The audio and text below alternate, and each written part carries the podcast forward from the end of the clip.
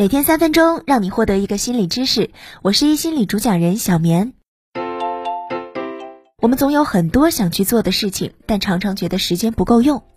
也许有人会告诉你，时间是海绵里的水，挤一挤就有了。所以呢，我们努力的跟时间赛跑，想要把二十四个小时过成二十八个小时的样子。但时间管理专家 Laura Vandercom 告诉我们，我们不是通过节省时间来打造我们想过的生活。我们首先应该建立我们想要的生活，时间呢，自然而然就会节省出来。Laura 有一个时间日记项目，观察最忙碌的女士生命当中的一千零一天，她让这些女士记录了自己一周的行程，来计算她们的时间分配。其中有一位很忙的女士呢，周三晚上回家，发现自己家里的热水器坏了，地下室也被水淹了。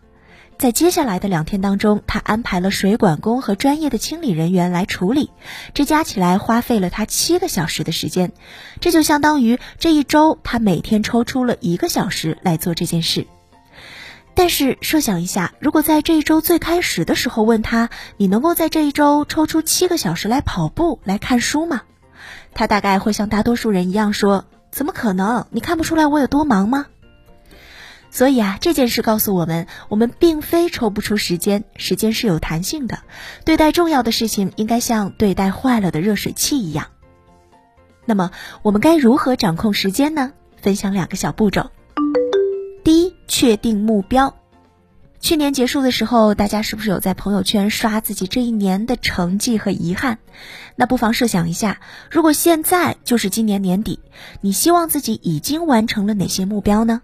哪三件事是让你觉得你今年过得特别精彩的？找出这三个目标，让今年的主要精力和时间放在它身上。第二个叫细化任务，确定优先级。现在啊，把目标细分成阶段性的任务。如果你要挑战马拉松的比赛，那么你要先找报名资料，要做好训练计划，要准备好跑鞋等等。区分好这些阶段性的任务之后，找到我们的首要事件，将它视为坏了的热水器，优先放入我们的日程表里。要在一周开始前就想好这周的计划。Laura 发现，周五下午是做计划的最好时间，也被经济学家称为低机会成本时间。我们可以在这个时候给自己的下一周列出任务优先顺序表。注意，不是列完表就可以开心的过周末了。接下来还要把这些任务详细的分配到每一天。也许这时候你会说：“我每天安排的都很满，我真的没有时间啊。”那不妨来听听这样一组数据：我们每周有二十四乘以七共一百六十八个小时。假如呢你有一份正常的全职工作，每天工作八个小时，睡眠八个小时，我们一周还有七十二个小时来做其他事。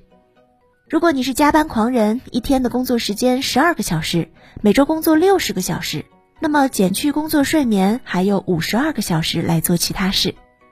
所以呢，时间是一种选择，就算我们很忙，仍然有时间去做重要的事情。当你在说我没有时间的时候，你要知道，你并不是没有时间去做这件事，你只是觉得这件事没有那么重要。好了。恭喜你又完成了三分钟碎片时间的学习，你很棒，我们明天见。